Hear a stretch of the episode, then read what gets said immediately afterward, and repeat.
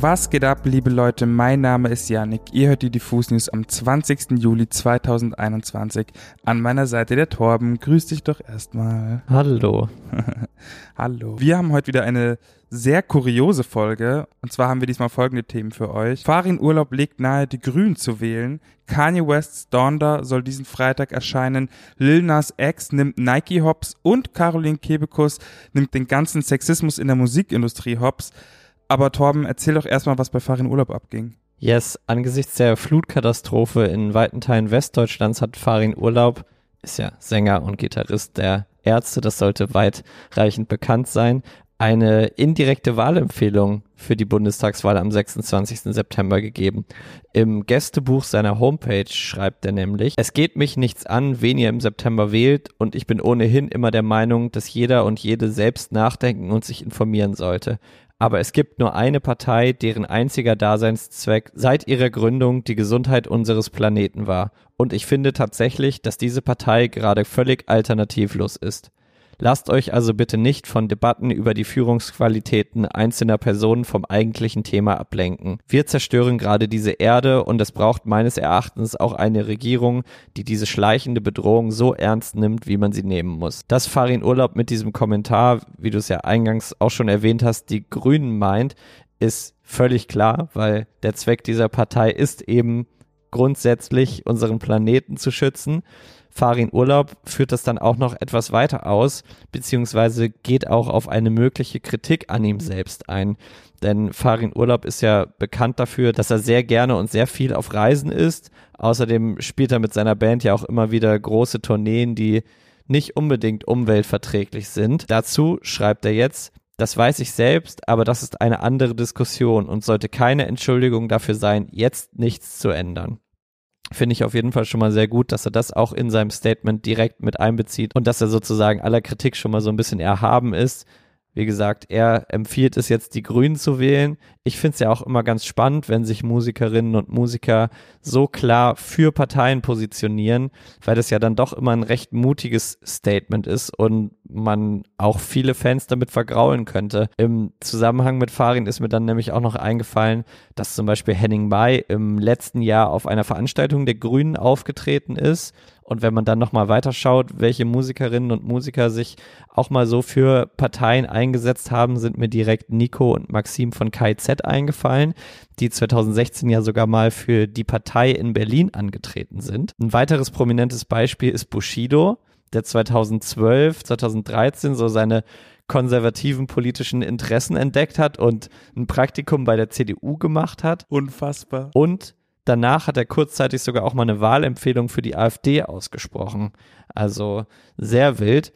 Sebastian Krumbiegel von Die Prinzen und Roland Kaiser unterstützen übrigens auch offen die SPD. Also finde ich, finde ich sehr spannend, dass äh, Farin Urlaub sich jetzt auch so direkt, indirekt irgendwie dazu äußert. Bin ich sehr gespannt, auch was in den nächsten Wochen und Monaten noch kommt. Ich habe es gesagt, die Bundestagswahl ist am 26. September und ja, vielleicht werden wir da noch einige Musiker und Musikerinnen mehr hören und sehen, die sich offen dafür aussprechen, eine bestimmte Partei zu wählen. Um das noch abzuschließen, das neue Ärztealbum Dunkel kommt auch im September und zwar zwei Tage vor der Bundestagswahl am 24. September. Gut zu wissen, schreibt euch das auf jeden Fall in den Kalender, liebe Leute.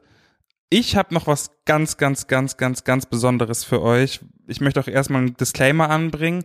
Alle Angaben, Vermutungen, Theorien und sogar bestätigte Aussagen oder geleakte Infos, die jetzt in dieser Folge über das folgende Thema besprochen werden, sind ohne Gewähr zu genießen. Das Internet mutmaßt nämlich darüber, dass diesen Freitag ein neues Kanye West Album namens Donda erscheinen soll. Problem ist nur, dass Kanye West sein zehntes Studiumalbum vor knapp einem Jahr schon mal angekündigt hat. Damals hieß es zuerst Jesus is King 2 und soll mit Dr. Dre zusammen produziert worden sein. Dann hat es noch ein paar andere Namen. Letzten Endes, man kennt es ja auch schon von Kanye West, der ändert während seiner Produktionsphase gern mal hier und da äh, Arbeitstitel. Donda soll jetzt aber tatsächlich herauskommen. Scheinbar gab es nämlich eine geheime Listening Party in LA, von der so einiges berichtet wurde. Die Boulevardpresse hat sich auf ein paar Zeilen aus einem Song ganz besonders eingeschossen, der sich vermeintlich gegen Kim Kardashian richten soll und den Ehebruch der beiden behandeln und etwas näher beleuchten soll. Die anonyme Quelle erzählt über den Song, und ich zitiere, Es ist ein sehr deeper und trauriger Song über Kanye und seine Reflexionen über die Ehe mit Kim. Er spricht über die Kinder und erwähnt, dass sie ihm die Kinder wegnimmt. Nachdem er den Song gespielt hat, hat er für knapp zwei Minuten pausiert und geweint.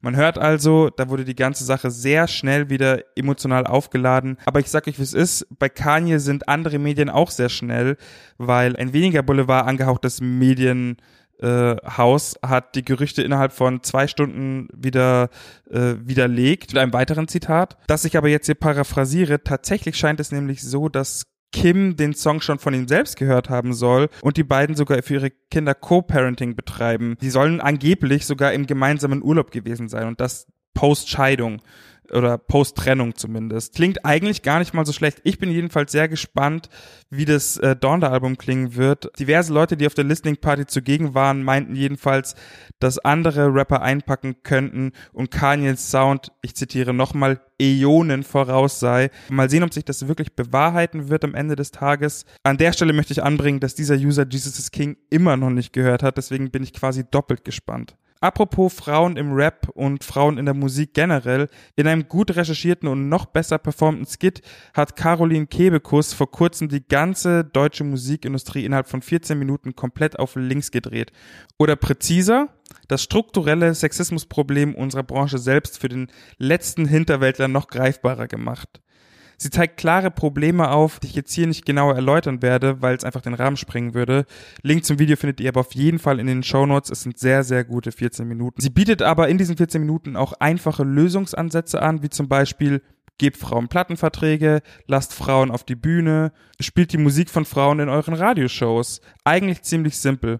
Außerdem erwähnt sie einige Initiativen, Plattformen und Labels, die beim Thema Sexismus schon mit gutem Beispiel vorangehen, wie beispielsweise Key Change, oder etwa das Label von Lina Burghausen 365X, welches ausschließlich auf Frauen und non-binäre Menschen äh, in ihrem Roster zählt. Außerdem packt sie noch einige augenöffnende O-Töne von Künstlerinnen ans Ende, die ihre Argumente nicht nur verstärken, sondern noch mehr Perspektiven auf das Problem bieten. Ich zähle mal eben auf.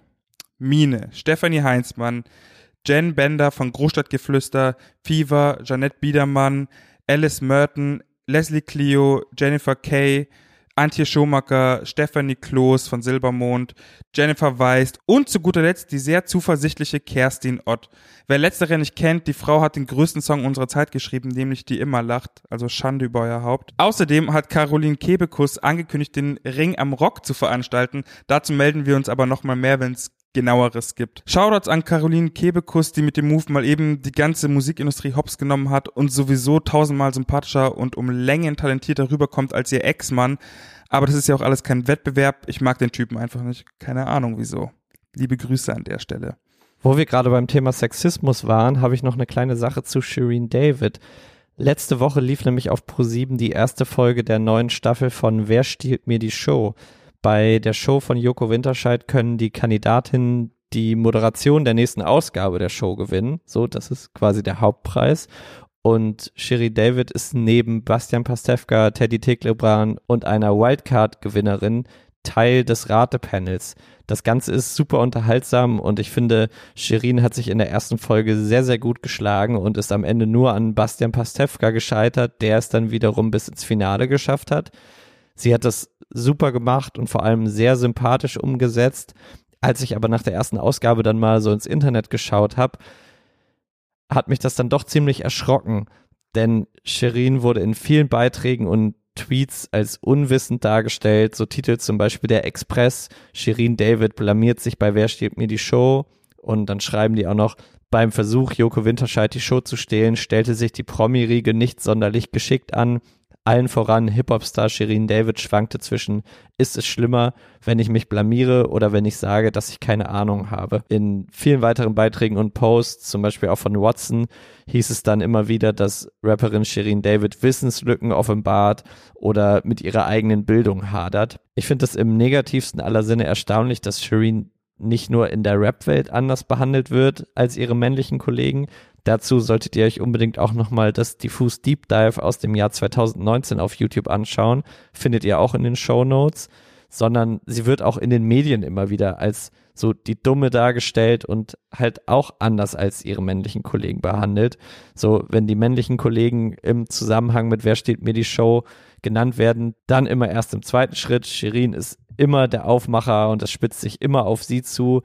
Klar, Shirin klickt und sorgt für Aufmerksamkeit, aber ich weiß nicht, können wir nicht einfach mal damit anfangen, alle gleich zu behandeln. Nicht nur Shirin wusste einige Dinge nicht, sondern auch Bastian Pastewka und Teddy eben so, ne? Und die haben sich alle mal mehr, mal weniger dumm angestellt und da finde ich es dann doch irgendwie problematisch, dass sie so herausgestellt wird. Klar, man muss dazu sagen, dass Shirin selbst auch ein bisschen dafür gesorgt hat, dass die Aufmerksamkeit auf ihr liegt. Sie hat nämlich schon im Vorfeld der Show preisgegeben, dass sie sich für die Beantwortung der aller, allerersten Frage schämt, so, und hat dann da so eine kleine äh, Story-Geschichte erzählt. Und ja, darauf springen dann natürlich alle Medien an und äh, schlachten das komplett aus. Aber ich finde, man darf auch von Boulevardmedien erwarten, dass zumindest Frauen und Männer gleich behandelt werden und eben nicht immer nur die Frauen so als Dumme dargestellt werden. Ist halt das einfachere Ziel, ne? So ist es. Was ich dann aber auch spannend finde, so aktuelle Schlagzeilen, ich zitiere mal, Shirin David Chill-Modus, im Urlaub wird sie den ganzen Tag Joints rauchen, zeigen auch, egal was Shirin macht, alles wird von den Medien aufgenommen und zu Schlagzeilen verwertet und ja, am Ende spricht das natürlich auch für sie, weil sie einfach die personifizierte Relevanz ist. Apropos personifizierte Relevanz, das ist die perfekte Überleitung, Torben, ich danke dir. Es geht nämlich um Lil Nas X. Der hat seine personifizierte Relevanz nämlich mal wieder mit einem neuen Clip unter Beweis gestellt. Ähm, dafür muss ich aber ein bisschen weiter ausholen. Vor kurzer Zeit kam ja Montero Call Me By Your Name raus, sein letzter Song mit ähm, extrem viel, mit einem sehr viralen Video, würde ich mal sagen, in dem er den CGI-Teufel höchstpersönlich einen Lapdance gibt und damit die unschuldige Jugend in Amerika verdirbt, weil seine Musik und seine Kunst einfach so krass versaut und unchristlich ist. Ähm, ich hoffe, man hört die Ironie raus. Im Rahmen dieses viralen Moments hat Lil Nas X 666 Paare von Custom Air Max 90 rausgebracht, in dessen Sohle angeblich sogar ein Tropfen Blut von Lil Nas enthalten sein soll. An der Stelle erstmal Shoutout an Massiv, der sein Blut schon vor Jahren als Boxinhalt hatte und damals nicht gecancelt wurde. Wie dem auch sei, in den letzten Monaten war auf jeden Fall immer wieder die Rede von einem Rechtsstreit zwischen Lil Nas X, der Firma, die den Schuh hergestellt hat mit ihm zusammen, und Nike. In einem genialen neuen zweiminütigen Trailer stellt Lil Nas X nun diese, diese erste Anhörung, die noch gar nicht passiert ist, nach und spielt nicht nur sich selbst, sondern auch seinen Redneck-Verteidiger, den Richter und sogar einen Mann aus der Jury. Spoilerwarnung, alle sind sich in ihrem Urteil jetzt schon einig, dass äh, Lil Nas X schuldig ist, weil der Fall ja ganz klar ist, er ist nämlich schwul. Schaut euch den Clip an und sagt mir, dass Lil Nas X nicht der genialste Troll unserer Zeit ist und nebenbei das Internet durchgespielt hat. Der Typ ist auch noch ein richtig guter Schauspieler, wie mir aufgefallen ist. Jedenfalls kommt am Freitag eine neue Single mit Jack Harlow und die wurde sogar produziert von Take a Day Trip und Kanye West, was eigentlich für jeden anderen schon Schlagzeile genug wäre, aber bei Lil Nas X ist das nur eine Randnotiz, weil der einfach momentan bigger than life ist, habe ich das Gefühl. So, jetzt habe ich aber genug geschwafelt. Ich habe nämlich sehr wenig geschlafen und bin ein wenig unkonzentriert. Deswegen lass uns doch mal die Folge schleunigst beenden. Zum Schluss habe ich noch eine ganz frische News. Die Tagesschau hat es eben auch schon gepostet. In Hamburg sind 100 Menschen in Quarantäne, nachdem sie auf einem Konzert im Club Molotow waren. Dort ist dann im Nachhinein ein positiver Corona-Test aufgetreten und die Menschen mussten jetzt in Quarantäne gehen. Beim Konzert selbst sollen die Hygieneauflagen streng gewesen sein. Wer rein wollte, brauchte einen negativen Corona-Schnelltest oder musste geimpft sein. Außerdem gab es natürlich eine Maskenpflicht. So, das zuständige Gesundheitsamt in Hamburg hat jetzt aber Zweifel angemeldet, ob da wirklich alle Auflagen eingehalten wurden. Und ja, am Mittwoch sollen sich jetzt deshalb nochmal alle BesucherInnen des Clubs testen lassen. Ich bin sehr gespannt, was dabei rauskommt. Das zeigt auf jeden Fall, wir sind noch lang nicht über den Berg. Auch die steigenden Corona-Zahlen unterstreichen das nochmal mehr. Und ja, seid auf jeden Fall vorsichtig, wenn ihr auf Konzerte geht. Lasst euch wirklich alle testen. Bitte, bitte, bitte fälscht diese Tests nicht. Es ist viel zu einfach. Da hast du auf jeden Fall einen sehr wichtigen Punkt und einen sehr richtigen Punkt. Lasst euch testen, regelmäßig testen, wechselt eure Masken. so können wir das alles schaffen. Ansonsten bleibt noch zu sagen, abonniert diesen Podcast überall, wo es geht, bei Spotify, bei Apple, auch auf unserem YouTube-Kanal. Wir hören uns am Freitag wieder, dann wieder mit der besten neuen Musik und einem Start ins Wochenende. Bis dahin, macht euch eine schöne Woche. Bussi, Bussi, bis dahin bin ich auch hoffentlich wieder ausgeschlafen. Tschüssi.